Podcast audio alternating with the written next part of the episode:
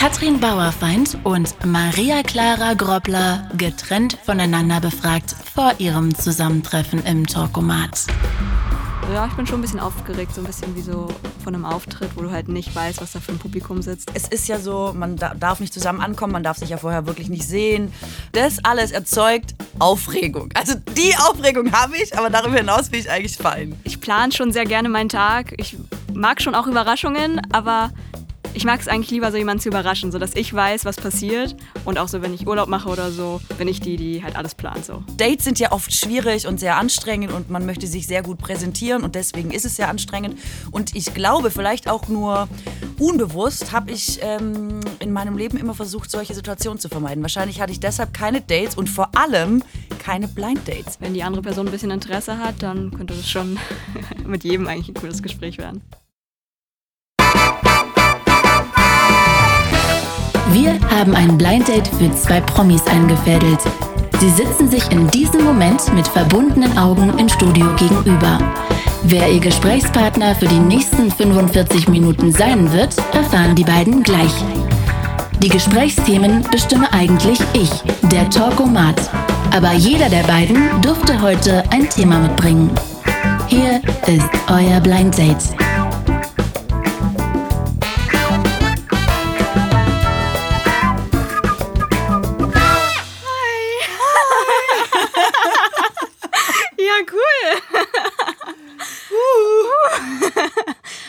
Ja. Ich habe mir schon gedacht, dass es eine Frau ist.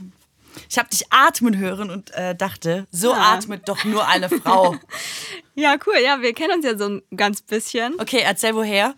Äh, kann sich nicht mehr an mich erinnern. Doch.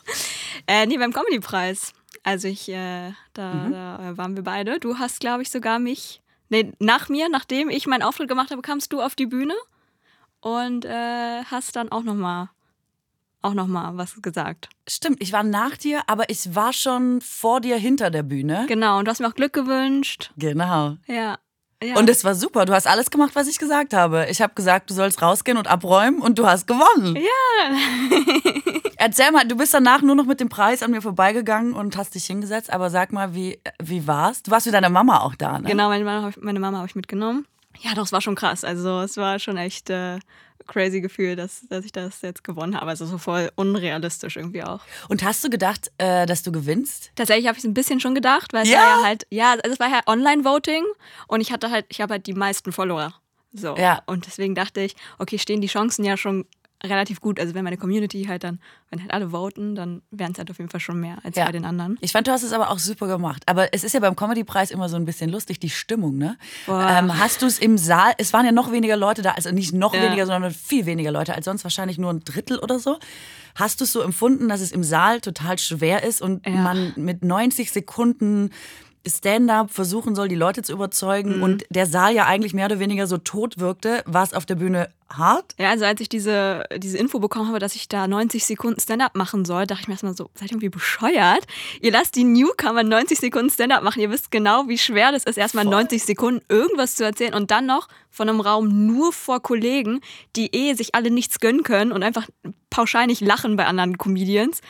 Und ähm, ja, also ich habe mich auf jeden Fall darauf eingestellt, dass niemand lacht und auch so mir niemand das gönnen wird und so. Ähm, und dadurch war ich dann, glaube ich, ziemlich auch selbstsicher und dachte, aber ich zeige euch jetzt einfach, dass ich, dass ich das kann. So. Ich habe mich eigentlich mit jedem gefreut, weil ich auch immer alle so blöd finde, die da hinfahren, nur um Scheiße zu finden. Und ähm, habe mich auch gefreut, aber wenn man ähm, eine ist unter so vielen und gleichzeitig so wenigen, ist es total schwer, Stimmung zu machen. Weißt du, wie ich meine? Ja, ich weiß nicht, ich, fand- ich fand da jetzt auch so ein Publikum, ich fand es war eine ganz komische Stimmung. Also es war so richtig, da, da lag so richtig Hass auch in der Luft. Alle so, alle, so, ich, weiß, ich weiß nicht, also so war so mein Empfinden. Deutsche so. Comedy, Ja, Hass liegt in der Luft.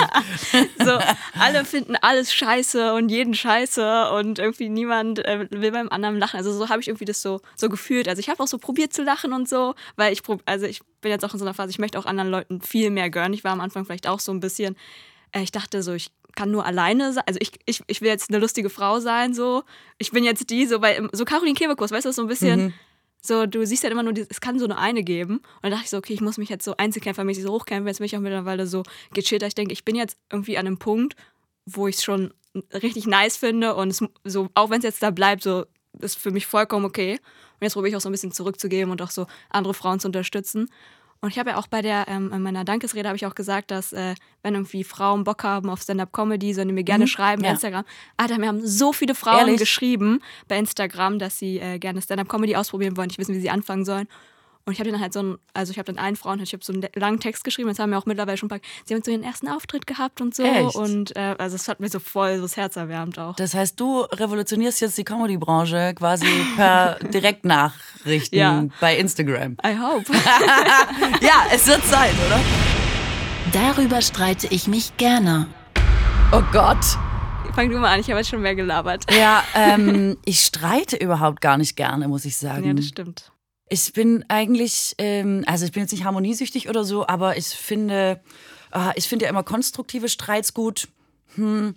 Am ehesten würde ich vielleicht gerade sagen, kann man vielleicht über Politik streiten. Ja, aber hast es auch nicht gerne. Also wenn so das Thema so hochkommt, Nee. dann denke ich mir so, nee, da habe ich jetzt eigentlich nicht so Bock drauf. Lass doch mal lieber irgendwie mal was Nettes reden. Ähm, Klimawandel ist vielleicht ein gutes Thema, finde ich. Darüber kann man schon, also darüber streite ich zumindest nicht ungerne. Ja, Also es ist natürlich keine erfreuliche Angelegenheit, mit Leuten darüber zu diskutieren, ob oder ob nicht und in welchem Umfang und oder nicht. Aber ähm, ich merke, dass ich da zum Beispiel total gerne drüber rede. ja, bei mir ist, glaube ich, so, so vegan. Also ich, also ich lebe vegan. wusste ich, das war meine zweite Wahl. Und ich, am Anfang habe ich schon gerne drüber gestritten, ne? auch so. Weil ich habe Bist du so eine von denen, die dann immer so sagen, ich bin ja vegan, folgendes? Weil das wird doch, das gibt doch immer diesen Witz Das über Klischee. Veganer, woran erkennt man den, er wird's dir sagen. Bist du so jemand, der, der die Leute schon so auf den richtigen Weg führen möchte? ja, also ich sage halt schon, ich sag, ich glaube, es kommt schon immer relativ schnell irgendwie zum Thema, dass ich vegan bin. Also, so auch hier, das kann ich bestätigen. also ich ähm, stelle mich auch vor, ich bin Maria, ich bin vegan und dann äh, let's talk about it. Ne? Genau, dann ist eigentlich alles gesagt. Also, Nee, also am Anfang habe ich, glaube ich, schon noch auch so ganz gern drüber geredet. Aber mittlerweile ich es halt schon ein bisschen nervig. Also so immer dieselben Argumente. Es ist halt immer, man kommt halt immer wieder dieselben Argumente zurück. Und dann habe ich irgendwann keine Lust mehr so drauf. Aber was ist das häufigste ja. Argument? Man braucht Fleisch wegen Proteine. Oder was sagen die Leute am meisten, also am häufigsten? Oft ist es halt so wirklich, ja, ich esse, ich esse ja jetzt auch schon viel weniger Fleisch. Und ja, das ist wirklich richtig oft. Ja, ich finde es auch richtig gut. Oder nee, so, ja, ich finde vegan richtig gut, aber für mich wäre das ja nichts. Sowas. Ja, ja. Auch, oder, ähm, ja, wenn ich Fleisch kaufe, dann nur Bio. Und ich so, nee, du, du, du würdest ja auch einen Döner kaufen und du würdest auch irgendwie in einem Supermarkt, nee, warte, genau, im Supermarkt, da kaufen die vielleicht mal Bio oder so. Aber sobald die essen gehen, da weißt du ja nicht, wo Ja. das herkommt. Ja. So. Ich finde halt gut, weil man, äh, wenn man selber Veganer ist und auch darüber spricht, schafft man so ein Bewusstsein dafür. Weil ich Ja, muss dir eine genau. Geschichte erzählen. Ich bin, äh, ich komme ja aus Schwaben und da ist vieles noch traditionell. Und ähm, da saß ich in einem Café und dann hat eine Frau am Nebentisch äh, gesagt, Ha, dann nehme ich jetzt einfach mal den Salat mit der Rinderfiletspitze, weil heute Abend gibt's ja noch richtiges Fleisch. Und dass es offenbar gar kein Bewusstsein mehr dafür gibt, dass Rinderfiletspitzen auch schon richtiges Fleisch sind, weil man abends noch grillt und da gibt's richtiges Fleisch, weil Grillen, ein Steak, das ist dann richtiges Fleisch. Das fand ich total toll, dass man mehrfach am Tag tote Tiere isst, aber das offenbar nicht mehr wahrnimmt. Ja. Mittags Rinderfiletspitzen, weil abends richtiges Fleisch. Oder mal so eine Salami auf dem Brot oder so. Das, ist, das zählt dann auch nicht. Stimmt, das zählt auch nicht. Nee. Da bist du sehr streng. Mein Lieblingsschimpfwort. Boah, Lieblingsschimpfwort. Ich benutze nicht wirklich Schimpfwörter. Mein Gott, sind wir langweilig. Lieblingsschimpfwort. Kackwurst. Das Und wen nennst du bitte so? alle. alle meine Freunde. Ich kenne jemanden, der hat den Hund so genannt. Kackwurst. Ist auch gemein, oder? Aber, ich, aber auch, oder kleine Kackwurst. Kleine Kackwurst? Aber das ist eigentlich wirklich Was muss ich machen, damit du mich kleine Kackwurst nennst? sehr viel Zeit mit mir verbringen. Ah, okay. Das ist einfach Ja. nur so ein Zeichen von Freundschaft irgendwann. Genau. Ah, okay. Also- Aber dann ist es eigentlich kein Schimpfwort. Dann ist Nee, es auch ein stimmt. Mhm. bisschen wie im Schwäbischen. Bei uns ist auch jeder ein Arschloch. Und das ist auch total liebevoll gemeint. Auch unter Freunden, bisch- bisschen rechts Arschloch und so, ist dann, dann lacht der andere und sagt, ja, stimmt. Also so ist es eher, die Ja. kleine Kackwurst. Verstehe. Zum Freund von mir mal passiert hat er das zu seiner Freundin gesagt. Der ist Schwabe, sie nicht. Und hat auch zu ihr gesagt, bisschen rechts Arschloch so im Streit, hat es total lustig gemeint, da war die Beziehung zu Ende. Weil sie Oh. hat das nicht so verstanden, dass es jetzt irgendwie was ist, was man einfach mal aus Zuneigung im Spaß ähm, sagen kann. Also, ich wäre aber am ehesten vielleicht schon auch dabei. Ich schimpfe vor allem. Hast du, komm, wo kommst du her? Äh, ich komme aus Berlin, also aus Kleinmachnow. Ja, da kannst du ja tausende von Schimpfworten. Ich bin noch nie so oft beschimpft worden wie in Berlin auf der Straße. Egal Weil die wo. dich erkennen, oder? Ja, immer nur, nachdem die mich erkannt haben, werden die sagen, sehr wütend. Diese Gleichstellungs, äh, keine Ach Ahnung, so. irgendwie Hm, wäre auch, blöde aber Feministin. Was du blöde Feministin. So, Hör auf, Feministin mir deine Achselhaare ins Gesicht zu reiben. Ja, genau. Ja, ja, genau. äh, nee, in Berlin ist ja anlasslos Schimpfen einfach so ein Ding. Je nachdem auch in welchem Stadtteil man wohnt. Ich werde oft beschimpft, weil einfach ich da bin tatsächlich. Neulich stand ich einem zu nah am Radweg und dann hat er auch ähm, diverse, mir diverse Schimpfworte ähm, äh, zugerufen. Ich kann die jetzt nicht wiederholen, weil die sind wirklich. Aber ist dir eins davon hängen geblieben? Oder? Also Fotze ist ja was, was eigentlich immer hängen bleibt. Ja, das, das ist ja ein sehr beliebtes Schimpfwort Ja. in Berlin. Ist, ist jetzt aber nicht mein, mein Lieblingsschimpfwort, muss ich sagen. Aber ich bin ja Schwäbin und ich merke, dass die richtig harten Emotionen ähm, sind immer noch schwäbisch. Also wenn ich zum Beispiel schimpfe, zum Beispiel im Straßenverkehr, sehr viel ausgiebig, das ist immer auf Schwäbisch. Also, Geil. aber als Automatismus. Kannst ich schimpfe dann. Ja, das ist ganz unangenehm. Äh, es wird halt gleich so ganz schlimm provinziell. Also, sag mal, was bist du für ein Vollidiot? Jetzt fahr halt mal. So, es wird ganz muttihaft gleich. Ah, Ja. schön. Ja, es geht nicht weg. Ich kann nichts dagegen tun. Ein Urlaubsort aus meiner Kindheit. Ja, da sind wir schnell durch. Österreich. Seid ihr mal mit dem Auto nach Österreich? Österreich oder Italien. Unsere zwei favorisierten Urlaubsziele. Sind eigentlich nie irgendwo anders gewesen. Österreich und wenn ich bis dahin nur siebenmal gespuckt habe, sind wir, glaube ich, noch weitergefahren bis Italien. Und wenn es siebenmal überschritten hat, sind wir einfach in Österreich geblieben. Viel gewandert in meiner Kindheit und Jugend. Krass. Sehr viel gewandert. Mit Hass, richtig Hass, fand's immer scheiße. Und meine Eltern immer forsch vorweg und dann oben auf dem Berg immer so gesagt, ich immer so hinten, "Bäh, bäh, scheiße, bäh, wandern, bäh, keine Sau mag wandern und so. Und meine Eltern dann oben am Gipfelkreuz, Katrin, aber jetzt guck dir das an. Für den Ausblick hat sich doch alles gelohnt. Und du so, Und nee. dann war einfach so, oh Gott, ey, ich habe wirklich, ich habe so tief in die Scheiße gegriffen bei der Auswahl des Elternhauses. Und heute liebe ich das. Heute gehe ich wahnsinnig gerne wandern und finde, meine Eltern hatten total recht. das ist die Rache des Universums. Ja, geil. Ja, wandern gehe ich auch gerne, aber meine, Ma meine Mutter nicht. Also wir haben immer so Urlaub. Aber euch ist es andersrum. Deine Mutter geht schimpfend hinter dir. Du, Mama, genau, sie sagt immer, diese Aussicht. sie sagt immer, sie geht gern wandern und wenn ich dann mal mit ihr wandern gehe, dann ist es so wie bei dir als Kind. Also so, ich gehe dann so voraus und sie so, Aber wo seid ihr hingefahren, als du klein warst? ja, wir haben halt immer so, tatsächlich immer so Cluburlaub gemacht, so, so Robinson-Zeugs und so, wo ich dann, wo sie dann einfach sich einen blauen gemacht hat und ich äh, war dann da in meiner Kinderbetreuung. in der Kinderbetreuung. Aber ich habe es geliebt. Das war wirklich das Geilste auf Erden. So, wenn ich immer Kinder habe, ich würde auf jeden Fall auch die Ehrlich? das auch machen wollen. Wir waren nie in so einem Club. Wir, ich musste immer mit der Natur spielen und so. Es war richtig mit so Steine sammeln und ja, aber das hat man ja quasi in dem Robinson Club, da war ja auch so Rasen. hast mich überzeugt. Ich war auch mal hin. Da gibt's Rasen. So richtig grüner, also haben sie richtig gut gezüchtet. So richtig gewässerter, Ja. gut, So gut, gut gedüngter ja, grüner aber, Rasen. Ja, wenn, die, wenn der Scheiße, würden sich alle Deutschen drüber aufregen. Was ist das denn hier für ein Rasen? Stimmt. Das stimmt. Das ist ja eh so ein deutsches Ding, ne? Immer überall hinzufahren und dann zu erwarten, dass alles bitte so ist wie zu Hause. Äh, auch egal, in welchem Landstrich man ist. Also ich kenne Leute, die wollten auf Kuba einen Schnitzel bestellen und man denkt einfach, was ist los mit euch? Jetzt fahr halt, dann bleib doch zu Hause. Ja, in Kuba war ich auch äh, vor zwei Jahren oder so und es war als Veganer äh, schon krass, weil du hast da jeden Tag gibt's Reis mit Fleisch und Salat und ich habe jeden Tag halt nur Du hast jeden Tag Reis mit Fleisch und Salat gegessen. Was willst du machen? nur Reis und Salat gegessen. Es gab einfach nichts anderes, wirklich. Die, hatten, die haben da, so, weil es gibt da halt keine Erdbeeren oder so. Es gibt halt wirklich nur das, was es da auf der Insel halt gibt, was da angebaut werden kann. Die haben da auch keine Milchkühe. So, die haben da einfach voll viel nicht. Voll Ja. krass. Ja. Ich, äh, krass. Eifersucht. Eifersucht. Oh. Äh, ich bin null eifersüchtig, damit kann ich null was anfangen. Ich, für mich ist Eifersucht immer, äh, ich finde auch Leute, die eifersüchtig sind, finde ich oft Getue. Boah, ich hab's gesagt. Ich finde, dass Leute sich immer erzählen, es wäre so ein Beweis von Liebe, eifersüchtig zu sein, um dem anderen zu sagen, dass man ihn so ganz dolle liebt. Ich kenne nur Leute, die hauptsächlich Drama machen wollen, um ihre Selbstwillen, um dann zu sagen, das ist ein großes Zeichen meiner Liebe und du musst dich quasi dem jetzt fügen und machen, was ich sage. Ich habe noch nie Eifersucht erlebt, die cool war.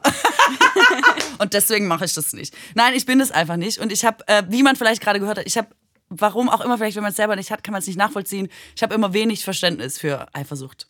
Ja. Ich denke immer, du kannst ja wütend sein, wenn was passiert ist, aber Eifersucht ist immer so quasi ähm, vorausschauende Wut quasi, weißt du? Also wenn wirklich ähm, Anlass zur Sorge besteht, dann finde ich, gibt es so andere Emotionen, die total angebracht werden. Aber Eifersucht so an sich ist doch so, Ja. entweder ist was oder es ist nichts. Wenn nichts ist, bist du gechillt und wenn was ist, dann haue, ne? Ist klar. Ja, ich bin auch nicht so eifersüchtig. Also, es war, also ich glaube so, so vielleicht so ein bisschen eifersüchtig und dann spreche ich vielleicht auch mal aus oder so.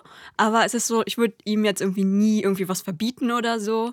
Ähm, weil ich weiß halt so, also es ist jetzt eigentlich keine Gefahr so. Also, weil wenn du, wenn dich die Wer sollte eine Person, Gefahr für mich sein? Ja, Ich also bitte hallo, ich bin euch. eine 10. Niemand ist besser als ich. Das ist immer schon mal eine gute Haltung, finde ich. Es vermeidet oft Eifersucht auch. Du findest eh nichts Besseres. Sei froh, dass du mich hast. Aber du bist ja noch nicht so weit weg von dem Alter, aber äh, ich erinnere mich so an Gespräche auch von früher, wo man so stundenlang dieses, weil es alle gemacht haben, man dachte, man muss es auch so machen, dieses, was ist mit der, warum hast du die so angeguckt? Aber du hast sie doch so angeguckt. Findest du nicht, dass die auch Nee. komisch geguckt hat und was hat die dann gesagt? Also da, wo ich herkomme, wurden dauernd solche Gespräche geführt und ich habe so, als ich da weggezogen bin, dachte ich, das hört jetzt auf. So ein Gespräch will ich nie wieder führen. Es ist so äh, ermüdend und frustrierend und es führt zu nichts. Es ist einfach nur, damit es nicht so still ist und da dachte ich irgendwann, nee, dann ist lieber, ist lieber still. Ja. Nee, ich habe nur so einmal irgendwie, weil mein Ex-Freund hatte so irgendwie mal so ein Herz unter ein Bild von einer gepostet. Dann war ich so, warum hast du ein Herz gepostet? Und die hatte halt so ein heulendes Bild gepostet und hatte da halt irgendwie so einen ganz traurigen Text reingeschrieben. Und meinte, ja, ich wollte halt so Beistand geben. Und war ich so, ja, okay. Aber erklär mir das mal. Ja, okay. Mhm, verstehe, verstehe. TikTok. TikTok, ja, ich bin, äh, ich bin TikTok-Star. Naja, also kein Star. Bist du? Ich habe das irgendwie, Ich, ich ziehe mich jetzt sofort zurück auf diese Rentnerposition und sage, TikTok, da bin ich gar nicht. Was ist das? ja, ich war wirklich, also so, auch am, so vor Corona dachte ich auch so, TikTok, ich mache mir auf gar keinen Fall ein TikTok. Was ist das? Das ist doch nur für Babys und keine Ahnung. Also wirklich, also war die Zielgruppe TikTok, glaube ich, wirklich so 14 bis 18, also schon ziemlich jung. Mhm, sehr klein. Und dann ähm, habe ich so jetzt vor ein paar Monaten angefangen. War dir so langweilig, dass du dachtest, komm, eine Plattform mehr oder weniger, darauf kommt es jetzt nicht ja, an. naja, du kannst ja deine, die ganzen Sachen verwerten. Ich habe jetzt so Sketche produziert, da kannst du einfach so Sachen rausschneiden und so. Und ähm, TikTok schenkt dir, schenkt dir halt so voll Reichweite. Und ähm, da gehen halt voll viele Videos, die ich da hochlade, einfach viral. Und dann kommen die auch mal bei mir noch zu Instagram oder so. Also irgendwie, ja, bringt's schon was, weil so ich bin ja normalerweise auf Tour mit Comedy und dann denke ich so, ja, die TikTok-Girls und Boys, die werden ja auch irgendwann älter und dann vielleicht haben sie auch Voll. Bock auf ähm, ein. Stand-Up-Programm. Und meine Stand-Ups funktionieren auch am besten auf TikTok. Also Ja? ist dann, äh, Ja, ist wahrscheinlich am ehesten das Medium dafür. Ich meine, dein Stand-up in einem Foto ist natürlich auch irgendwie schwierig. Ne? Instagram Ja. ist halt echt, finde ich, immer klassisch so wirklich Foto, auch wenn man mittlerweile viel mit Video auch machen kann. Ja, auch die Reels, das ist ja jetzt Genau. quasi, t- t- Instagram hat ja TikTok-Idee geklaut. klauen immer alle alles. Ja, das stimmt. In, vor allem Instagram. Stories ist ja auch von Snapchat. Ja, also ja, irgendwie, ich bin so, ach, keine Ahnung. Also es ist ja schon ein bisschen besser geworden. Eine Zeit lang hatten ja alle auf jeder Homepage oder in so einer Signatur oder so immer so sieben Icons von YouTube über Pinterest, über Twitter, über Facebook, über Instagram. Und das musst du ja auch alles machen, weißt Ja. du? Also, und ich merke so, mh, und das ist vielleicht ein Vorteil vom Alter, und es ist mir auch egal, ob ich jetzt alt wirke, dass ich einfach denke, ich habe wirklich keine Lust, nochmal irgendwas zu machen und nochmal. Und man findet doch selber so ältere Leute in diesen Medien immer so, wo man so merkt, ja, du bist eigentlich zu alt, Ja, mach ja. gerne mit, wir sind gespannt, in welche Richtung das bei dir läuft. Aber es ist halt die Gefahr, dass, ähm, dass man so einen Kai-Pflaume-Effekt hat, ist halt dann doch immer relativ groß. Und deswegen habe ich mich gleich raus, wohlweislich, äh, gleich rausgehalten bei TikTok. Zukunftspläne. Zukunftspläne. Ja, der, Zukunft betrifft ja vor allem erstmal dich, deswegen, Deine ist schon zu Ende, oder? du hast mehr als ich, deswegen. Ach so, ähm. Ja, also ich will auf jeden Fall also weiterhin Stand-up machen und ich hoffe auch, dass das irgendwann. Hey, wie bist du da eigentlich dazu gekommen? Äh, ich habe äh, vor vier Jahren in Berlin angefangen auf Open Mics. Das sind so ähm, Wo man hingehen kann, Genau. zehn Minuten ein Mikrofon kriegt und so kleine Bühnen im Ja. Hinterhof irgendwo. Und ich mache das auch immer noch. Also ich war jetzt auch gestern und vorgestern in Berlin und ähm, da können auch Shows, können gerade stattfinden, halt mit sehr viel Abstand und viel weniger Leuten im Publikum. Aber das ist schon wichtig, einfach so eine Bühne, wo man sich halt austesten kann, wo das halt niemand sieht, so außer die Leute, die da sind. Und da war ich jetzt erstes so Zuschauer und dann ähm, Mhm. hast du da gesessen und gedacht, ich kann es halt leider Ja. besser. Gib mir das Mikrofon. ja. Nee, ich wollte es halt einfach wirklich einfach mal ausprobieren. Ähm, und dann war es erstmal ein Hobby und dann äh, war ich bei Nightwash und danach ähm, ging es dann halt so los. Steile Karriere. Danach war ich ein Star. Okay, das willst du weitermachen. Genau, das will ich weitermachen, aber ähm, ich will schon auch irgendwann nicht mehr so viel Arbeiten. arbeiten. Nicht also ich plane in Einfach schnell Jahren, viel Geld. Genau, in zwei Jahren will ich in Rente gehen und äh, Ja, ist immer gut, ist immer gut. ja, nee, ich will so, ähm, ich will schon auch Familie. Also das will Okay. ich schon gern haben, ja. Okay. Und du? Ähm, boah, also, pff, ist ja echt eine gute Frage tatsächlich. Ich finde, dass dieses Corona-Jahr so ein bisschen aus allem Ambition rausgenommen hat, weil man so viel geplant und sich vorgenommen hat und dann gemerkt hat, huh, vielleicht findet auch einfach nichts davon statt. Vielleicht findet es auch gar nie wieder statt. Also im März war das ja so, dass man gar nicht wusste, was jetzt. Du ähm, hast auch eine, passiert. eine Stand-up-Tour, hast du auch, ne? Ja, ich nenne das Stand-up, weil ich erzähle Geschichten auf der Bühne, ähm, die auch lustig sind, aber ich mache eigentlich, ist es ein bunter Abend tatsächlich. Ich erzähle klassischerweise wirklich Geschichten. Also Aus deinem Leben. Ja, nicht nur aus meinem Leben, so Beobachtungen und so. Und ich finde, es ist nun mal ein bisschen was anderes als Stand-up, aber es gibt kein Wort dafür in Deutschland. Also ich sage immer, es ist wie Marlene Dietrich ohne Singen, aber ähm, so kann man sich eventuell am besten was drunter. Kennst du Marlene Dietrich noch? Äh, ja, Spaß. ja. Jedenfalls. ähm, ja, und ähm, ich habe ja immer, ähm, ich habe irgendwie alles total schnell erreicht. Äh, das, boah, das klingt jetzt voll schlimm. Aber so meine ich es gar nicht. Aber ich habe so Anfang 20 gedacht, ja, ich will halt mal ähm, bei Harald Schmidt sitzen, in der Show damals, in der Late Night, egal wegen was, nur nicht als Gast. Ich will mal in einem Film mitspielen und ähm, ich will meine eigene Show haben und so. Und dann war ich 26 und dann war, hatte sich alles erfüllt. Und seitdem lebe ich immer so vom Bonus. Ich denke immer so, jetzt ist alles schon on top. Ich habe gedacht, dafür brauche ich ein ganzes Leben. Das waren meine Zukunftspläne für immer. Mehr hatte ich mir nicht vorgenommen. Und irgendwie ist jetzt alles immer schon plus. Also, nö, ich habe gar nicht so Pläne irgendwie. Nichts Konkretes. Und ist jetzt aktuell äh, mit deiner Serie. Ähm, die habe ich übrigens, also ich habe noch nicht alle Folgen geguckt, aber ich habe auf jeden Fall. Jetzt kommen schon die neuen, ne? Staffel 2 startet. Okay. Deswegen Dann äh, werde ich auf jeden Fall reinschauen. reinschauen. aber das äh, kann Co- Corona-bedingt trotzdem alles stattfinden auch. Äh, ja, also das, das ist echt super lustig gewesen, weil, also nicht super lustig im Sinne von, du weißt, ähm, wir wollten eigentlich im März drehen und dann hat, war unser erstes Motiv eine Außenstelle von der Virologie der Charité. Durch Zufall. Durch Zufall. Und dann haben die uns eine Woche vorher angerufen und haben gesagt, Leute, merkt ihr selber, Virologie, gerade irgendwie ein bisschen schlecht, da können wir natürlich jetzt nicht rein. Wir so, ja gut, das sehen wir ein, da können wir jetzt nicht rein, ja. Und dann ähm, saßen wir alle zwei Monate zu Hause, wie alle, und haben gewartet und haben dann im Mai relativ früh als eine der ersten wieder angefangen zu drehen, die zweite Staffel, unter Corona-Bedingungen und quasi wie Bundesliga. Also, äh, ja. Und dann konnten wir es machen und es ist jetzt fertig und jetzt startet äh, quasi die zweite Staffel, das, was wir im, im Mai gemacht haben, aber es ähm, war special. Also das ist echt äh, krass unter Corona-Bedingungen und Bundesliga-Bedingungen quasi. Da bist du ja die ganze Zeit quasi weiterhin in der Quarantäne. Siehst immer nur deine Kollegen und die Leute am Set, was besser ist, als ganz alleine zu Hause zu sitzen, aber eben trotzdem auch irgendwie hart. Oh, ich will gar nicht jammern. Man muss ja auch froh sein, dass man überhaupt arbeitet in der Zeit. Ne? Aber es Ja. war trotzdem, hey, diese Maske und dass man so wenig von den Leuten mitbekommt, wie wenig man sich kennenlernt, wenn die Hälfte des Gesichts bedeckt ist, in so einem Job und bei so einer Serie, die so, wo es so auf Kommunikation ankommt von allen Seiten, ähm, das, das habe ich wirklich unterschätzt. Also das weiß man natürlich, dass man irgendwie jetzt nicht alles mit den Augen immer sagen kann. Aber ähm, das dann nochmal zu erleben, fand ich härter als gedacht. Man ist dann zwischenmenschlich doch mehr auf die anderen angewiesen, als man auch gedacht hat. Also alle sind auch immer so 1,50 Meter von einem weg.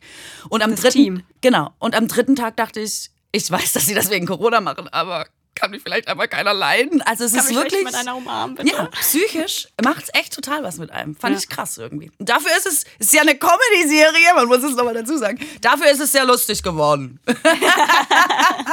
Obwohl Frauen ja nicht lustig sein können. Frauen sind nicht lustig und auch dafür ist es, sagt mein Freund, ne, Frauen sind nicht lustig. Ähm, Haben wahrscheinlich Männer deine Serie geschrieben, oder? Nee, wir sind ja in allen Bereichen, das ist ja das Gute. uns. Also es geht ja um eine Gleichstellungsbeauftragte. Und Genau. Gleichstellung bedeutet ja eben äh, Gleichberechtigung auch in allen Feldern. Also nicht nur Mann, Frau, sondern eben bei uns geht es ja auch um Behinderte oder um Ausländer oder alle möglichen marginalisierten Gruppen. Und ähm, wir bemühen uns, also unser Hauptcast besteht zu 75 Prozent aus Frauen, was schon mal sehr untypisch Ja. ist. Und die, der eine Mann ist quasi unsere krasseste Frau. Also das ist unsere, Stimmt, stimmt. unsere Ja. äh, krasseste Feministin sozusagen. Und ähm, wir haben versucht, in allen Bereichen ähm, das quasi gleichberechtigt zu gestalten äh, und haben auch Frauen, also die ersten ähm, Versionen der Drehbücher sind ähm, mehr Frauen als Männer beteiligt gewesen. Aber unser Head-Autor ist ein Mann tatsächlich, das stimmt. Ja, jetzt muss ich drüber nachdenken, bei euch sind wirklich voll viele Frauen. Bei uns sind super viele Frauen. Ja, genau. Wir meinen es nämlich ernst mit der Gleichstellung. Vor und hinter der Kamera. Gaming und Daddeln. Ich weiß nicht, was Daddeln ist. weißt du, was Daddeln ist? Ja, Daddeln ist doch Spielen einfach, wenn man so rum. Also Daddeln, man spielt irgendwas am Computer-Dings. Daddeln. Play, Blazy, was weiß ich, was man gerade hat. Ich null, never ever. Null, null. Null, niemals. Ich bin, ähm, ich bin so ein Suchtmensch. Ich habe auch jahrelang geraucht, richtig viel. Und ähm, bin so für alles anfällig, was süchtig machen kann tatsächlich. Und ähm, habe, also ich habe ja angefangen mit so Internetfernsehen, ne? Ehrensenf. Ich weiß, es war so eine tägliche Late-Night-Show, immer nur fünf Minuten, wo so Best of Internet gezeigt wurde. Und da hatten wir eine Rubrik, die besten Spiele des Tages. Und ich habe mein ähm, Praxissemester im Studium bei Ehrensenf gemacht, also habe das moderiert und parallel da auch gearbeitet und muss, war für die Spiele zuständig und musste jeden Tag äh, das krasseste, geilste Spiel raussuchen. Und das war ein Spiel oder maximal zwei und man musste zwei Sätze dazu sagen. Und heute unser Spiel, da könnt ihr. blablabla. Ich habe acht Stunden gebraucht, um diese zwei Sätze aufzuschreiben, weil ich habe angefangen, das Spiel zu spielen. Ich so, oh, das ist ja geil, worum geht's denn hier? Und habe dann den ganzen Tag verdaddelt, ey. Ich bin am Ende echt so ein bisschen spielesüchtig gewesen, auch bei so ganz albernen, billigen, kostenlosen Internetspielchen, wo es um nichts geht, Steinchen einsammeln oder so. Fand ich alles mega. Und deswegen kann ich das nicht machen. Also ich muss mich wirklich zurückhalten. Ich wäre innerhalb von 48 Stunden, glaube ich, raus und nicht mehr äh, in der realen Welt irgendwie da mit dabei. Also es geht nicht. Ja, ich, ich spiele auch wirklich gar nicht, ich kann es auch gar nicht so richtig nachvollziehen, wie jemand wirklich seine ganze Zeit dafür verwenden kann, irgendwie da- sowas zu spielen. So, ich denke so, habt ihr, habt ihr keinen Job oder so? Ich, ich kenne einen Comedian, der äh, hat bei der AIDA oder so gespielt oder irgendwo halt, ja, ich glaube, es war AIDA, und hat dann seine Playstation mitgenommen, weil er nicht in der Zeit auf seine Playstation verzichten wollte. Und ich mir so, Alter, du kannst da so viel machen, ne? So, Naja. na, okay, stimmt, kann ich nicht so viel machen. ja, aber du kannst auch einfach mal ein Buch lesen oder so, weißt du? Oder du kannst irgendwie, irgendwie die Zeit irgendwie für, ja, irgendwie sowas nutzen, um vielleicht so ein bisschen Urlaub zu machen oder was auch immer. Aber ich kenne vor allem viele Comedians, die das machen, äh, weil die immer sagen, das bringt die so geil runter. Das ist so ein guter Ausgleich zu dem Job. Sagen, also sagen wirklich Ja, viele. okay. Aber äh, ja, also ich finde es schon faszinierend tatsächlich. Ich kann es schon ein Stück weit nachvollziehen. Ähm, mein Patenkind, der ist jetzt elf und der hat mir jetzt Minecraft erklärt. Und da baut der ja einfach nur die ganze Zeit krass. so, ne? Und der baut da total krassen Scheiß. Das ist wirklich super. Also der kann dir das so eine Stunde, so eine Führung geben, was er sich da architektonisch alles überlegt hat, wo er einen Aufzug reingebaut hat und ein krasses Bett und so. Und ich bin da auch wieder zehn Minuten, also man darf mir das nie in die Hand geben und denke so, hm, doch, ich kann es schon nachvollziehen, wie man seine ganze Zeit da reinstecken kann. Ich habe früher halt damals, also früher halt so Nintendo habe ich halt schon geliebt. Also so Ja, das war. Mario Bart oder auch so Aber allein, das war ja noch nicht richtig Ey, Mario, hab ich gerade oder? gesagt Mario Bart? Mario Bart, ja. Das haben wir am liebsten gespielt. Bin ich gleich reingegangen und hab drüber weggeredet. Hast du es gemerkt? Oder auch so das äh, mit den Hunden, wo man die Hunde so Das mit den Hunden, was war das mit den das war Hunden? so, wo man, wo man sich so um Hunde gekümmert hat. hat. Man hat sich um Hunde gekümmert? Ja, das gab so ein Spiel bei, bei Nintendo. Oh Gott. Ich weiß nicht mehr, wie es heißt. Ist das mega. seriös? Man hat sich so Tamagotchi-artig oder Boah, was? Tamagotchi habe ich auch. Ich hatte so alle. alle. Tamagotchi fand ich doof. Was war denn Tamagotchi? Erklär mir mal den Effekt ja, von halt, Tamagotchi. du hattest halt da so ein, so ein, so ein Wesen. Das ist erst ein Ei. Dann schlüpft es irgendwann. ja. Und dann musst du. Und das, man hat das gefüttert, aber Genau, es ist ja, gefüttert. Und es hat man Kacke kann es ja gemacht. nicht füttern. Du weißt, wie ich meine? Ja, doch. Du spielst Und dann halt es waren acht Pixel und alle haben immer gesagt, hier ist das Tier, aber es waren einfach acht Pixel. Man, Ja. es, es war kein Tier, ich schwöre. Doch, aber man hat da wirklich so eine richtige Bindung zu aufgebaut. und dann hat es halt auch so Kacker gemacht, dann hast du die weggemacht und wenn es halt zu viel Kacker gemacht hat, dann war es halt tot. du, musst, du musstest es halt wirklich jeden Tag drum kümmern, wie so beim echten Baby, ne? Wenn es Ja. halt eine Woche liegen Und lässt. viel günstiger auch für Eltern am Ende. Und es Ja. stirbt halt kein richtiges Tier. Am Ende war ja der Hamster oder der Hase immer tot, wenn du das äh, in echt falsch gemacht hast. Und so hast du natürlich wenig Probleme. Boah, ist aber toll. Tamagotchi echt eine gute Lösung, wenn du so gucken willst, ob dein Freund vielleicht ready ist für ein Kind. Gib ihm Tamagotchi und sag, du musst es so ein Jahr lang am Leben halten. wenn mir einer Tamagotchi geben würde, um rauszufinden, ob ich ready bin für ein Kind, würde ich auf jeden Fall denken, der ist nicht ready für ein Kind. Stimmt. Also so rum, glaube ich eher. Ach, lustig. Aber Nintendo war toll. Super Mario, wolltest du sagen. Und das habe Genau. ich, das habe ich auch sehr viel gespielt. Und da, guck mal, also vielleicht, weil man sehr jung ist, aber da sind doch auch Tage, Wochen, das war doch nichts. Stimmt. Und man hat einfach immer Level Ja, 1 bis 20 Super Mario gespielt. Da gab es ja auch nur drei Spiele oder so. Tetris, Super Mario und guck, ich hatte nur zwei. Wir waren Schwaben, wir haben an allem gespart. Da bin ich ehrgeizig.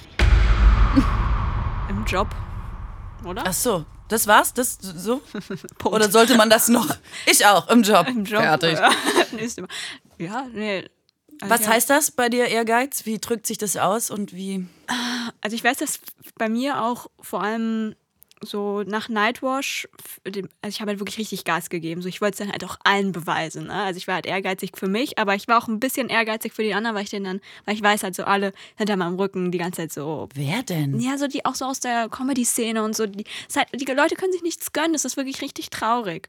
Und dann haben so ich hatte halt so, ich habe das schon immer auch so von Freunden gehört, dass der hat sich hinter den Rücken und ähm, die und so. Und dann habe ich so, ja, ich, be- so, ich wollte es dann halt mir beweisen, dass ich das kann und ich wollte es denen auch beweisen, dass ich es kann. Und dann habe ich halt so schon mit richtig viel Fleiß und Ehrgeiz halt auf dieses, wo ich jetzt bin, halt so hingearbeitet. Aber es ist halt, Was heißt, du hast richtig Gas gegeben? ähm, ja, ich habe jetzt die letzten zwei Jahre, also vor Corona, wirklich, ähm, war ich ständig so schon fünf bis sechs Mal die Woche auf der Bühne.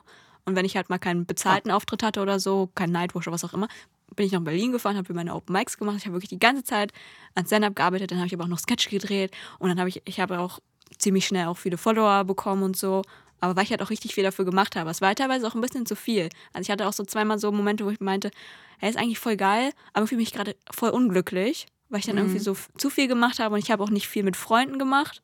Also ich habe schon ähm, viel, es war viel so meine Karriere und ein bisschen so, nur die Karriere gab es dann so und halt viel zu wenig halt mit Freunden. Und Aber so. wolltest du es Fremden beweisen ich, tatsächlich? ich glaube jetzt so, äh, wenn ich jetzt so drauf zurückschaue, glaube ich, dass ich es wirklich auch anderen beweisen wollte. Ich wollte es mir beweisen, dass ich das kann, dass ich lustig bin und aber auch der, ähm, der Comedy-Szene ähm, beweisen, dass, Ja. ich das, dass ich das Zeug dazu habe. Ja. Okay. Mhm. Also ich bin ja, ich bin eigentlich null ehrgeizig. Also ich weiß nicht, das ist, ich bin, also ich, da wo ich herkomme, ist, also ich bin nie ehrgeizig gewesen. Ich war die faulste Schülerin. Ich war, mich hat nie irgendwas interessiert. Meine Eltern haben immer gesagt, Katrin, so wird halt gar nie was aus dir. Du bist einfach zu faul und du musst auch ein bisschen Ehrgeiz und so. Und man dachte immer so, oh Gott, äh, keine Ahnung. Und dann habe ich angefangen zu studieren und im Studium, und ich habe ja auch noch so Quatsch studiert, ja, der gar nicht zu mir passt. Ich habe ja Technikjournalismus studiert und bin eine absolute Technik-Null. Also schon in der Schule Mathe, Physik, Chemie, nichts gepeilt, immer nur so da gewesen und geatmet. Und habe dann ähm, ein Studium gemacht, was alle diese Fächer im Grundstudium beinhaltet Wusstest hat. Ja? du das, oder? Ja, das wusste ich. weil ich beweisen wollte, dass wenn man mal nur Mathe macht, dann schnallt jeder Mathe, ja. Also, ach, ist bescheuert. Und dann habe ich das angefangen und habe so einen Ehrgeiz entwickelt, weil ich da nicht scheitern wollte, weil ich allen gesagt habe, ja, wenn ich mal so viel Zeit in Mathe investieren würde wie in Fächer, die ich gut finde, dann würde ich es natürlich auch schnallen. Und aus dieser Idee heraus, keine Ahnung, bin ich so ein, also wirklich so ein Streber geworden. Mit wirklich besorgten Anrufen meiner Eltern, die gesagt haben, Katrin, was stimmt denn nicht mit dir? Du warst doch nie so. Also die sich so über diesen Ehrgeiz total gesorgt haben. Irgendwann, jetzt wird doch mal wieder normal. Und ähm, irgendwie ähm, ist das geblieben und hat sich das so, ist das, ist das so geblieben, auch im Job irgendwie. Wobei jetzt muss ich sagen, hat es echt nachgelassen. Jetzt bin ich eigentlich relativ entspannt. Ich habe jetzt das Gefühl, jetzt habe ich alles gezeigt, jetzt kann man alles sehen und jetzt ist mir auch wurscht. Jetzt weiß man es entweder, oder man weiß es nicht, aber ich habe eher meinen Job gemacht. Corona hat mir sehr geholfen, sehr ruhig zu werden. Ja, äh, mich, bei mir auf jeden Fall auch. Also es hat auf jeden Fall viel entschleunigt, viel, viel Selbstreflexion und habe ich gemerkt, ja, es- man darf ruhig auch mal chillen. Und Ja, wenn genau. man, wenn man halt eben an so einer Position ist, wie ich jetzt bin, wo ich jetzt sage, ja, ich verdiene damit jetzt auch Geld und so und ich habe ja auch schon viel erreicht, chill mal ein bisschen, genieß auch mal auf dem Weg so, weißt Ja. du? Und manchmal finde ich das, was du gesagt hast, dass man jemandem was beweisen will, bringt einen weiter und vorwärts. Und ich finde, jetzt ist so eine Phase, wo ich merke, ah ja, das habe ich so lange gemacht, das ist auch lange ein Antrieb sicherlich mit gewesen. Und jetzt merke ich, funktioniert das aber nicht mehr, weil ich diese Motivation, irgendjemandem zu zeigen, dass man toll ist oder was kann oder lustig ist oder so, das ist jetzt irgendwie weg. Und es ist total entspannend, kann aber auch sein, jetzt Karriereende. Ja, ich hoffe auch, dass, hoffe auch, dass ich jetzt nicht zu faul werde oder so. Anmachsprüche. hey, Schnitte, bist du belegt? Oh Gott. Anmachsprüche. Hast du schon mal einen so, hat dir jemand schon mal so einen ganz billigen gedrückt nee, oder so? Nee, aber warte, eine Freundin von mir hat mir neulich einen erzählt und das ist. Und auf Schwäbisch auch noch, da klingt eh immer alles ganz schlimm. Eine, Freund, eine Freundin von mir ist neulich angesprochen worden und da hat einer gesagt: Ha Mädle, du bist ein Lachs. Und was, was? Und ich glaube, er hat gedacht, daraus ergibt sich alles weitere, aber äh, siehe da, das ist so gar nicht passiert. Aber Mädle, du bist ein Lachs, ist doch einfach auch, also das War muss ja erstmal, nee, das ist in Schwaben so. Du musst, aber du musst ja erstmal irgendwo hingehen und das sagen. Das ist doch stark, oder? Ich also bis heute mein tiefster Respekt vor so viel Mut. ich habe mir mal einen ausgedacht, einen Anmachspruch. Habe ich noch nie benutzt. Aber Du hast dir einen ausgedacht, mit dem du jemanden aufreißen willst? ja, oder ist mir einfach mal so, also so, ich erzähle den auch im Comedy-Programm so, einmal so kurz, das ist halt so ein dummer, dummer Anmachspruch einfach. Äh, hey, hey, is your name George? Because you're so gorgeous. Uh. Aber ist der, hast du den repräsentativ getestet? Weil das würde mich natürlich schon mal nee, interessieren. leider nicht. Ja, das musst du schon Stimmt, machen. muss ich mal machen, ne? Das musst du eigentlich schon machen. Würdest du drauf anspringen? Ähm, Wenn jemand fragt, Ich hab die ob gan- dein Name George ist. nee, ich glaube nicht. Ich, aber ich finde auch alle Anmachsprüche total äh, schwierig. Meine Mutter hat früher schon immer gesagt, Katrin, also eins kannst du gar nicht, das ist Flotter. Und ich habe auch tatsächlich nie verstanden, was genau Leute von einem wollen, wenn sie so, ich dachte dann immer, hä, was, was, was soll, soll das ein Gespräch werden oder was, willst du mir was ausgeben? Aber dann sag's doch auch direkt. Also ich habe auch nie irgendwie verstanden, wie das funktioniert. Deswegen weiß ich nicht, hat wahrscheinlich jeder recht schnell aufgegeben mit Anmachsprüchen. Ich kenne tatsächlich eigentlich keinen. Ja, ich wurde aber auch noch nie so mit so einem billigen Anmachspruch angemacht. Das ist ja schon mal ein gutes Zeichen, oder? Ja. Dass die Leute denken, kannst du mit so einer Nummer, kann ich da erstmal nicht landen. Die waren dann immer so sehr direkt so, ey, Schlampe, lass ficken. Nein, Spaß. Und das hat natürlich geklappt, ne? Ja, da muss er einfach nur die richtige so, was Ansprache ein- finden. Was ein Gentleman. Na klar, komm ich mit dir mit. Endlich kommt mal einer zum Punkt. Na logisch. Da komme ich gerne mit. Mein größter Luxus, den ich mir leiste.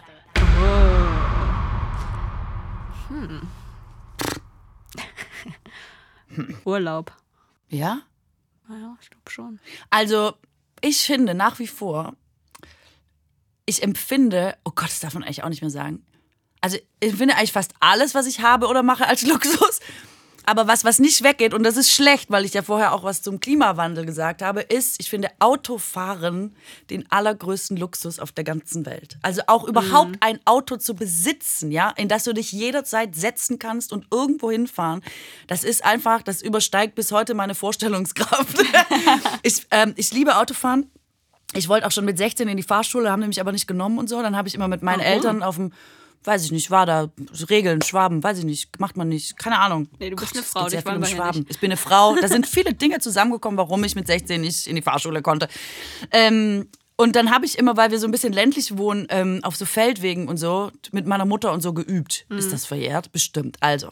Und ähm, habe mich so darauf gefreut, dass das endlich passiert. Und als ich meinen Führerschein bekommen habe, musste direkt an meinem Geburtstag abgeholt werden, bin ich direkt nach Stuttgart gefahren mit meinem Vater, habe nach drei Kilometern so Nasenbluten bekommen vor Aufregung, dass ich nicht mehr fahren konnte den ganzen Tag. Also Autofahren hat für mich schon immer, das habe ich mir irgendwie auch nicht ausgesucht, einfach eine krasse, eine krasse Sache für mich. Und dann habe ich mit 26 oder so das, ähm, das alte Auto von meiner Oma bekommen. Und ich weiß noch diesen Tag und wie ich dachte, ich bin wahrscheinlich jetzt der reichste Mensch der Welt. Ich meine, jetzt, das ist wirklich Freiheit. Jetzt kann ich einfach machen, worauf ich Bock habe. Ich könnte, wenn ich wollte, tanken fahren und nach Paris fahren. Was natürlich nie irgendjemand gemacht hat. Diese absurde Vorstellung, man würde einfach jetzt mal nach Paris fahren. Aber alleine das Wissen, das zu können, ist bis heute steige ich in ein Auto und denke, das ist einfach das Maximum an Freiheit, was man sich leisten kann. Und jetzt mit dem Klimawandel, wo man weiß, dass Autofahren eigentlich wirklich des Teufels ist, noch mal mehr. Ich finde, das ist so ein Luxus, dass wir in einer Zeit gelebt haben, wo man einfach mit seinem eigenen Auto irgendwo hinfahren konnte. Das finde ich irre. Das ist mein größter Luxus. Ja. Ja, ich gebe es auch ungern zu, ich habe auch ein Auto. Buh! Und auch ein geiles, das ist ein Cabrio. Oh, Ja. aber ein kleines Ja, so ein Cabrio. Cabrio Mini. Äh, Mini-Cabrio. Ich, ich schäme mich auch ein bisschen und ich, ich bin aber auch so, ich will das, ich propagiere das auch nicht in meinen Insta-Stories oder so, dass ich Auto fahre. Nee, nicht mehr erwähnen, dass du fliegst, Auto Nee, nee, fährst genau. oder sonst irgendwas. Du alles- fährst Fahrrad natürlich. Genau, ich Und du lebst vegan. Ich Sehr aber, gut. genau, ich, das propagiere ich ganz viel vegan. Ich bin nämlich ein guter Ich wollte es jetzt nochmal kurz ja. aufbringen, ja. Also ich probiere das dann so abzuwägen. Ich mache halt so viel Gutes mit vegan und Ja. Man Nee, muss aber- in der Balance bleiben. ich war auch sehr, sehr viel Fahrrad. Also ich wohne ja in Köln und da sind die Wege so kurz. Das stimmt. Kannst In Köln kannst du auch laufen, ehrlich Da gesagt. kannst du wirklich auch laufen. Ja, das stimmt. Ja, aber sonst halt Urlaub gönn ich mir schon. Was ist der krasseste Urlaub, den du dir geleistet hast? Wo würdest du sagen, da hab ich mal luxusmäßig richtig Moneten auf den Tisch gelegt? Nee, das habe hab ich jetzt so wirklich, also ich war halt, also ich habe halt krasse Urlaube gemacht. Also ich war zum Beispiel nach dem Abi auch im, in äh, Mexiko und Kuba und Kolumbien und so. Es war halt schon richtig geil, aber ich habe da nicht viel Geld ausgegeben. Also Mhm. ich habe halt, ich glaube, die Flugtickets waren das teuerste und ich habe dann da Couchsurfing gemacht. also ich habe dann bei den Leuten da zu Hause ähm, geschlafen. Ähm, also bei den Einheimischen einfach, da musst du auch nichts für bezahlen. Und ich habe tatsächlich auch nur gute Erfahrungen gemacht. Also ich kenne auch welche, ich habe mal so Erzählungen gehört, ja, der hat erzählt und da wurde dann irgendwie, keine Ahnung, wurden die beklaut oder haben dann gesagt, ja, du kannst jetzt ja auch nicht umsonst bei mir schlafen, du musst schon mir dann irgendwas dafür bieten oder so. Sowas habe ich auch gehört. Und sowas war bei mir zum Glück nicht. Es waren wirklich richtig viele coole Leute und richtig coole Erfahrungen. Und das kann ich jedem nach Corona auch empfehlen, weil du hast einfach ganz an- andere Einblicke in das Land, wenn du bei Einheimischen Ja, ja, wohnst, klar. die dir dann halt Sachen auch zeigen. Ja, ich glaube, das habe ich mir gegönnt. Das stimmt, das ist auch ein Luxus, was von der Welt gesehen zu haben. Das ja, ich das auch. ist ein großer Luxus, Ja. ja. Das machen wir aber jetzt nicht mehr. Jetzt bleiben wir schön im Arsch zu Hause. Ja, ich werde dieses, diesen Sommer eigentlich auch nach Peru. Wolltest du? Ja, aber. Aber hast du natürlich Nee, nicht. also. nee, wollte ich jetzt. Hab, hab, hab auch schon alles gebucht gehabt und dann. Well, well. Aktuelle Lieblingsserie. Frau Jordan empfängt. Äh, nein, äh, äh, äh, äh, äh, Frau- Stellt Frau- gleich die stellt Freundin gleich. von mir mal. Aber Ich hab was, gerade- was stellt sie gleich? Ich Eine habe Frage? ich hab gerade an. Ich habe nämlich meinen Podcast heißt Jungfrau Maria empfängt, der jetzt dann abgesetzt wurde. Aber, ähm, Perfekte. und dann dachte ich gerade, wie Frau Jordan empfängt. Aber es hört sich fast so an, so wie Jungfrau Maria empfängt, oder? Also Frau Jordan empfängt. Ja, ich empfange auf sie. Frau Jordan stellt gleich. Stellt gleich. Ja, ehrlich. Ja, das hast du jetzt gesagt, ne, weil ich dir Geld gegeben habe. Naja. Nee, Mhm. das ist meine Lieblingsserie. Was ist deine? Außer deine eigene? Stimmt, die eigene Serie muss auch immer schon meine Lieblingsserie sein. Die finde ich aber wirklich gut. Die ist wirklich gut geworden. Aber ähm, meine Lieblingsserie ist, glaube ich, ähm, wobei so richtig aktuell im Sinne von gerade rausgekommen ist die nicht, aber sie hat, sie hält sich in meiner Liste der Top-Serien und das ist Succession. Äh, auf HBO ähm, lief das oder läuft, kommt jetzt auch die dritte Staffel. Es ist eine Geschichte über ähm, angelehnt an Rupert Murdoch, ein Medienmogul, der sein Unternehmen unter seinen Kindern äh, aufteilen will und sich dann doch dagegen entscheidet und was das an Konflikten mit sich bringt und eben die Außenwelt, die ähm, quasi immer versucht, feindliche Übernahme und sowas, also so als wie so, wie so Medien unter ähm, Beschuss geraten können. Und das, okay, es klang jetzt total langweilig, ich habe so, hä, was soll denn der Serie geil sein? Das ist so toll geschrieben, das ist so geil gespielt, es ist ernst gespielt und trotzdem wahnsinnig lustig, was ich jetzt für die modernste Form der Comedy halte. Es ist richtig State of the Art ähm, und es, die, jeder Schauspieler hat sich so kleine, feine Dinge überlegt, die am Anfang total irritierend sind, weil sie so klein und fein sind und wo du in der fünften Folge da sitzt und denkst, was die etabliert haben an Kleinigkeiten, die später ein ganzes Universum erklären vom Charakter, das ist das Großartigste, was ich seit Jahren gesehen habe. Okay, da ich möchte ich, rein. ja, das möchte ich wirklich allen empfehlen. Mir ist auch eine ein- eingefallen und zwar äh, eine Marvelous Mrs. Maisel. It's your story! ja, also es geht halt genau um eine Frau, ich glaube in den 50ern, Ich die äh. Stand-up-Comedy anfängt und das ist einfach so eine, ähm, ja einfach allein wie es da alles aussieht mit den Kleidern und so, ist einfach irgendwie eine geile, sieht irgendwie aus wie so eine geile Zeit. Also klar, das Frauenbild war da jetzt natürlich jetzt nicht so geil, also es wird halt so ein bisschen so die Struggle auch gezeigt, die sie halt hat als Frau Ja. ähm, in der Zeit äh, Stand-up-Comedy zu machen und voll viele Sachen, da kann ich mich halt so mit identifizieren, weil sie dann halt in Situationen sind, wo ich sage, ja, die haben sich jetzt auch nicht verändert, also es ist halt immer noch teilweise so und ähm, ja, einfach mega. Mhm. Sag mal mega, ein mega Beispiel, Serie. was immer noch so ist. Fällt dir eins ein? Es war halt irgendwie so, also klar, es ist jetzt nicht so krass oder so, aber dass sie dann irgendwie aufgetreten ist und hat über, über Schwangerschaft und sowas geredet. Und dann meinten, kamen halt so die Männer zu ihr und meinten so, ja, du kannst über so ein Thema nicht reden, das will niemand hören oder so. Und ich weiß auch, dass ich in, ich hatte auch in meiner Karriere so, so Männer, die wieder so Comedy mansplainen und sagen, das kannst du nicht machen oder mach das nicht. Das ist dann. Ähm, Das kenne ich auch. Leute, die hinterher kommen und sagen, es war wirklich ein lustiger Abend. Also sogar ich als Mann habe gelacht, wo du denkst, ja, weil es egal ist, wer den Witz macht, ob Mann oder Frau, wenn der Witz lustig ist, ist der Witz lustig. Ist eigentlich äh, geschlechterunabhängig.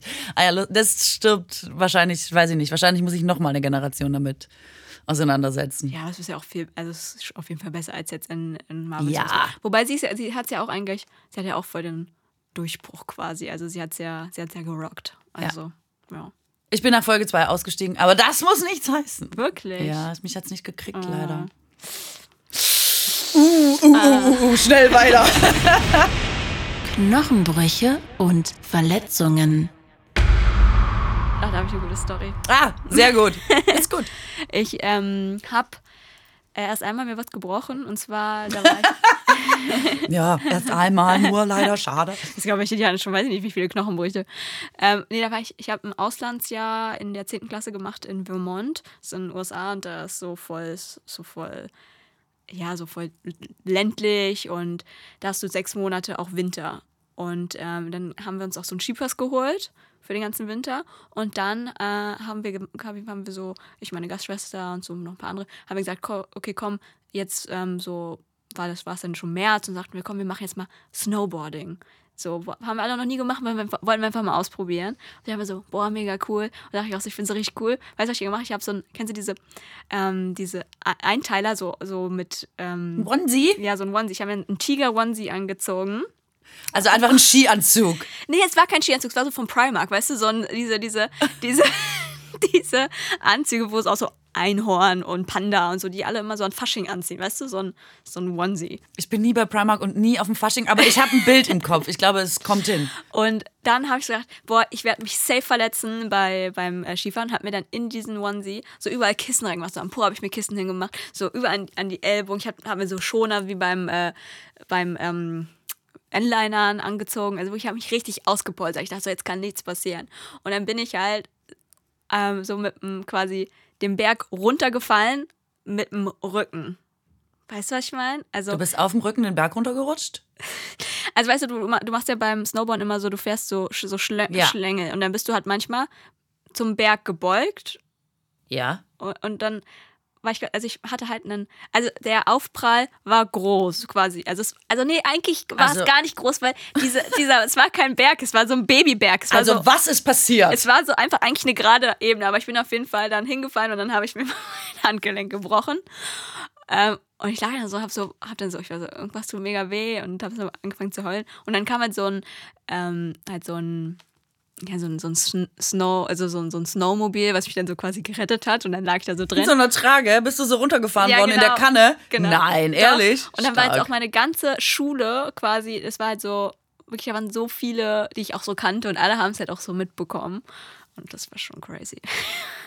Krass. Ich habe mir noch nie was gebrochen. Oh, krass. Ist auch krass. Ich hatte auch noch nie eine krasse Verletzung. Löcher im Kopf, diverse. Das alles so als Kind. nie. Nee.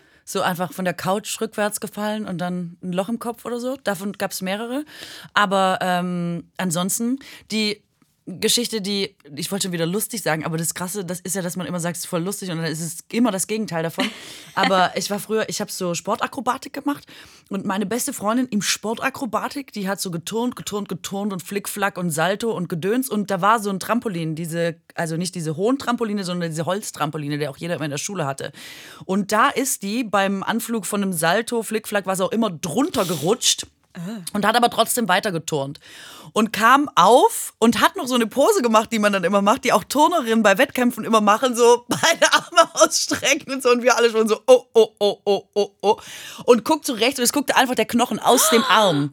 Und sie hat aber immer noch so gegrinst, hat unsere entsetzten Gesichter gesehen, hat gesagt, was ist? Hat auf ihren Arm geguckt, hat den Arm gesehen, ist völlig hysterisch geworden und war ab da drei Tage nicht mehr zu beruhigen, zu Recht, aber es war natürlich ein einprägsamer Moment, muss man sagen. Toll.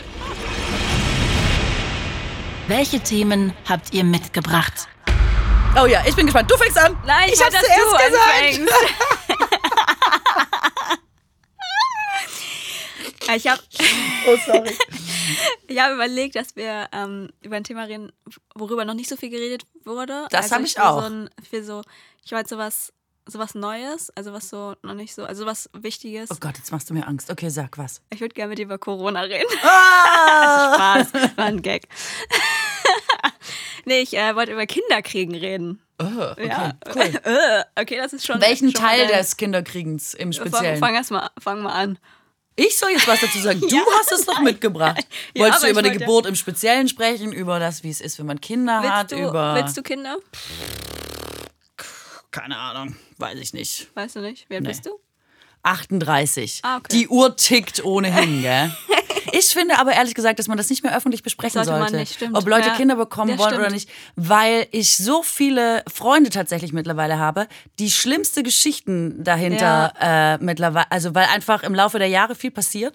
Und bei manchen ist es ein richtig schlimmes Thema, wenn du das sagst. Aus Das diversen stimmt. Gründen, weil die abgetrieben haben, weil die Mhm. Fehlgeburten hatten, weil die, ähm, weiß ich nicht, bis hin zu, man hat, äh, weiß ich, Kinder zur Adoption freigegeben, gibt alle möglichen Sachen. Äh, auch tatsächlich häufiger, als man denkt, passieren Mhm. extrem krasse Dinge. Und ich kenne richtig viele, für die, die du richtig in eine Krise stürzt, wenn du Das die das einfach so fragst. Und ich finde, dass, ähm, weil wir sind ja jetzt zwei Frauen, die für die Frauenthemen auch einstehen. Ähm, und ich finde, dass dafür ähm, eigentlich ein Bewusstsein geschaffen werden müsste, zu sagen, das ist nicht so wie zu fragen, du, woher sind deine Schuhe oder so, weißt du, sondern das ist so ein, so ein Thema, was unter Umständen echt intim sein kann. Ja, das stimmt. Ich habe auch, ich habe äh, viele Frau Freundinnen, die auch schon älter sind, auch schon über 30, und die sagen auch, das nervt sie so hart, dass sie das immer gefragt bekommen und dann ist man ja, ja, du bist halt schon ganz schön alt, du musst jetzt so langsam die Uhr, und keine Ahnung. So, ja, ich weiß, aber so, also es ist halt, ist halt voll kacke, wenn einem das immer so über, unter die Nase gerieben Ja. wird. Aber ich habe das Thema halt so jetzt mitgebracht. Ich wusste ja nicht, wer mein Partner ist. Hätte ja auch sein können, dass du ein Mann bist oder so. der, dann, der dann gar nichts mit, eh mit dem. Kinderkriegen zu tun hat, der einfach nur einmal so.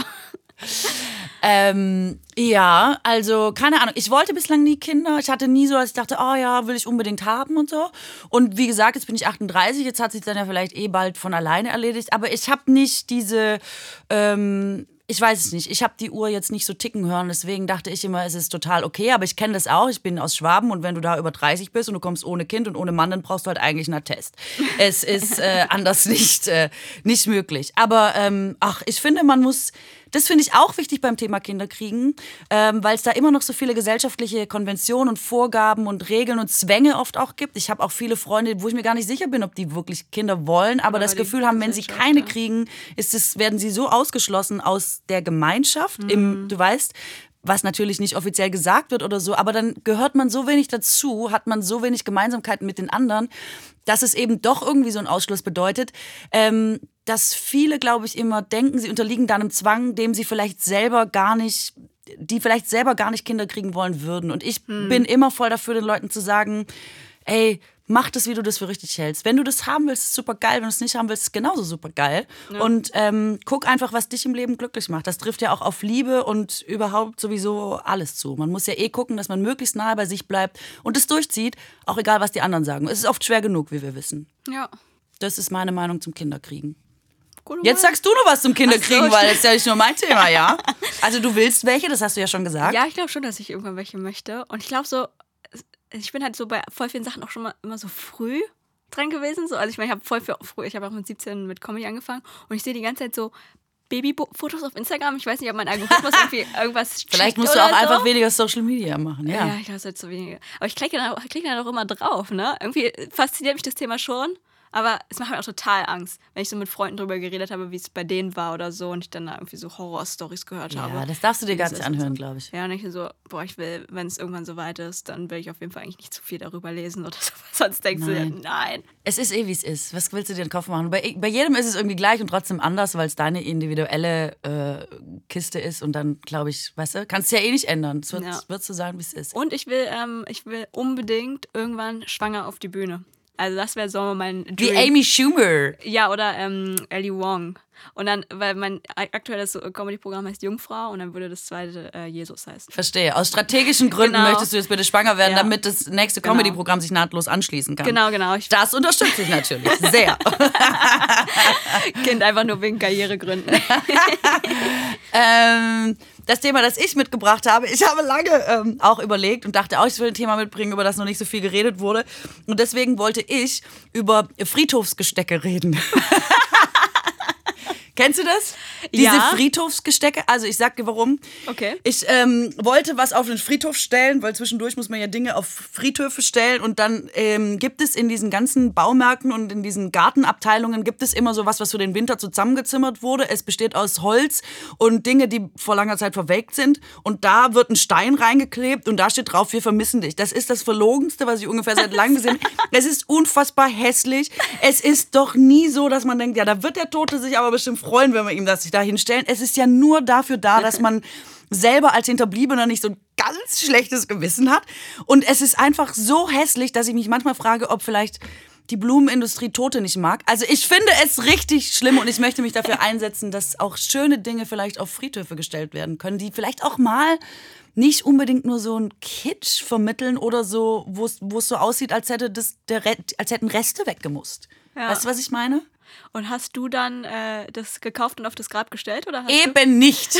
Ich habe hab echt lange überlegt und habe so gedacht, hm, soll ich das machen oder nicht?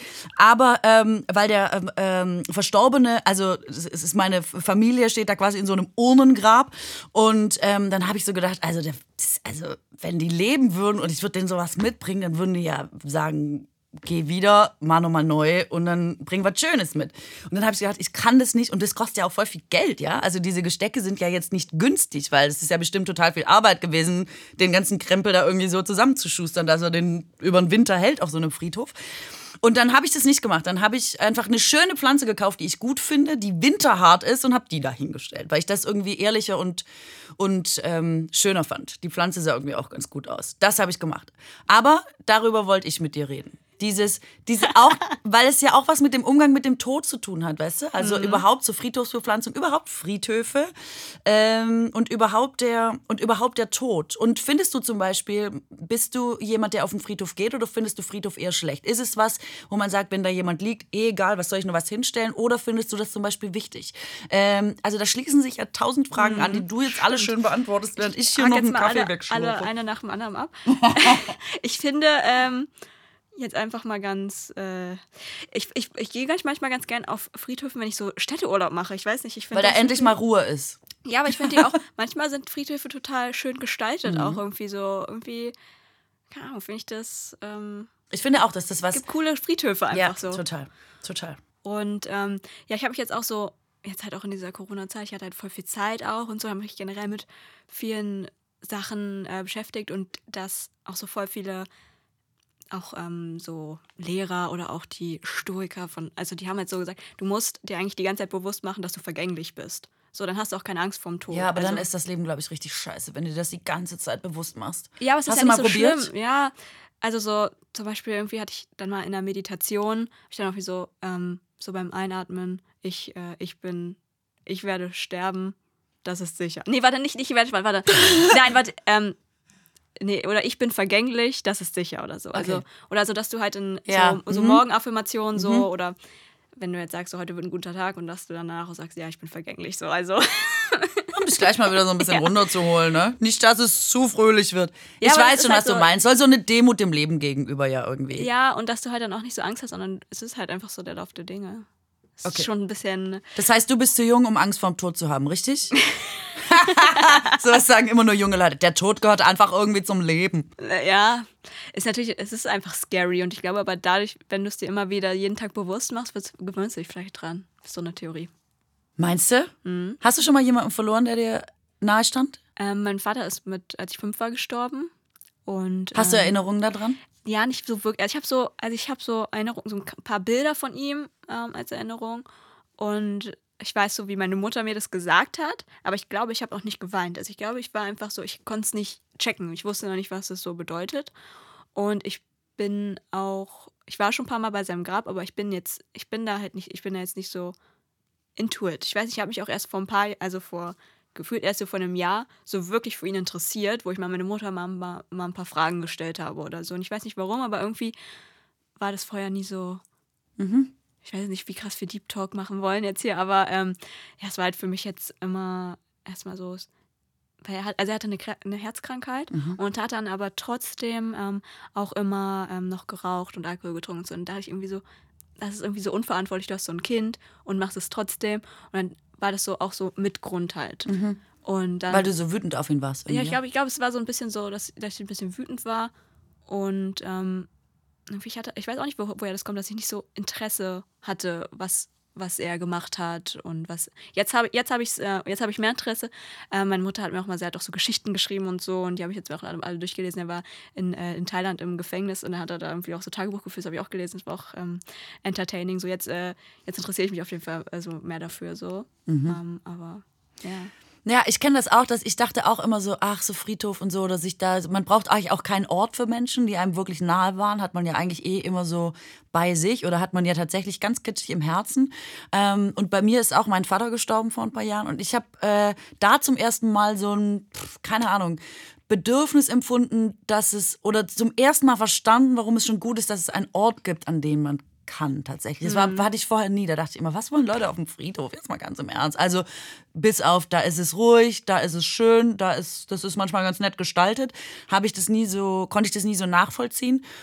Und ähm, ich bin jetzt auch nicht oft da oder so, aber wenn ich jetzt da bin, dann, ähm, dann finde ich es gut und ich will halt da keine beschissenen Gestecke hintragen, weißt du? Weil Ja. das finde ich irgendwie, es ist so, ich finde, es wird dann der Sache irgendwie nicht gerecht, dass da auch wie am Muttertag so eine Blumenindustrie dranhängt oder so eine Gesteckeindustrie, die mir da so einen Quatsch ähm, andrehen will, der gar nichts mit den Verstorbenen, nichts mit dem Leben und nichts mit dem Tod zu tun hat. Wow, kann man Gestecke so sehr aufladen mit Ja, Bedeutung oder ist das vielleicht von mir auch ein bisschen ungerecht? Kann auch sein, keine Ahnung.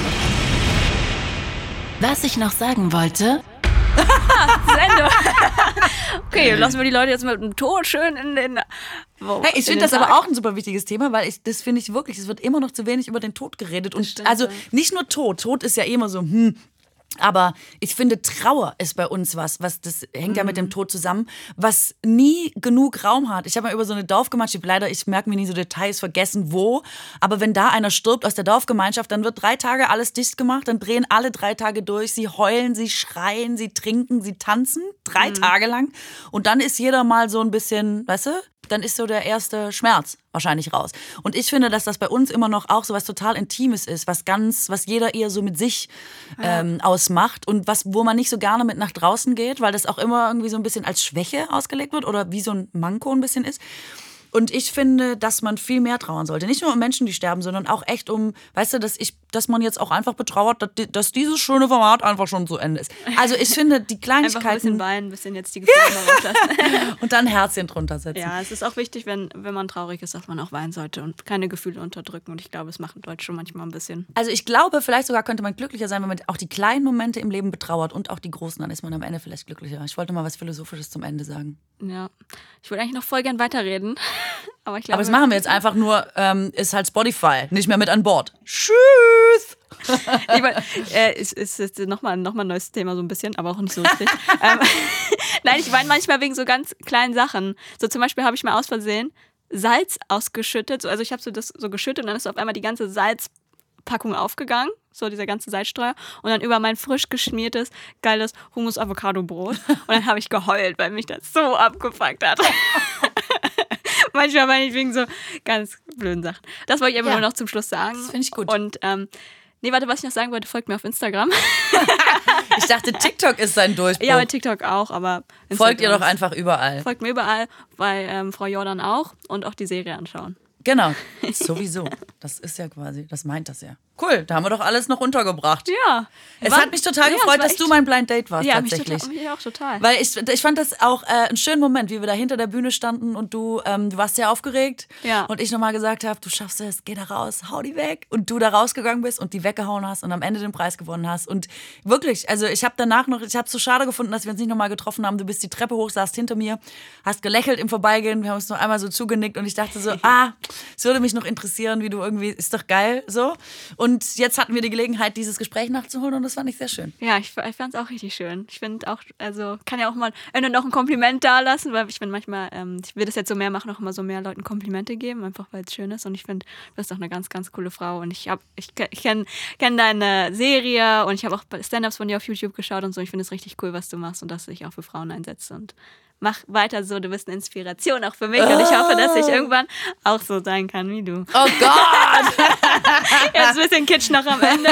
Genau. Also hat mich wirklich sehr gefreut, war ein echt cooles, äh, cooler Talk. Gleichfalls. Und ich hoffe, äh, du gehst weiterhin deinen Weg. Du kämpfst ja dann äh, noch mehr für Frauen, bringst ganz viele weitere Frauen dazu, Stand-up-Comedy zu machen und der Welt Schreibt zu zeigen, gerne. nicht zu beweisen, dass Frauen mindestens genauso lustig sind wie Männer. Wenn nicht lustiger, was ja meine stille und heimliche Vermutung ist.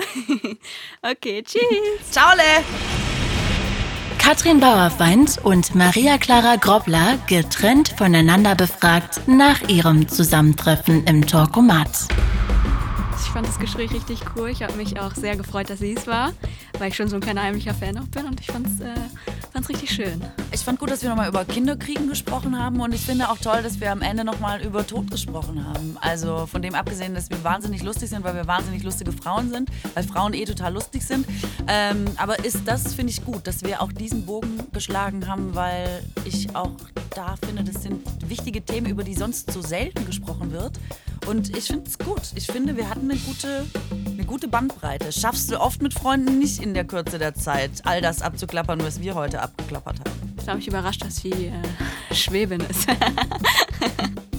das wusste ich nicht. Es war sehr schön. Ihr habt mir ein sehr schönes Blind Date rausgesucht. Also wenn Blind Dates jetzt immer so sind, dann würde ich mir überlegen, ob ich das in Zukunft nicht nochmal Außerdem im Talkomat Mattea und Atze Schröder.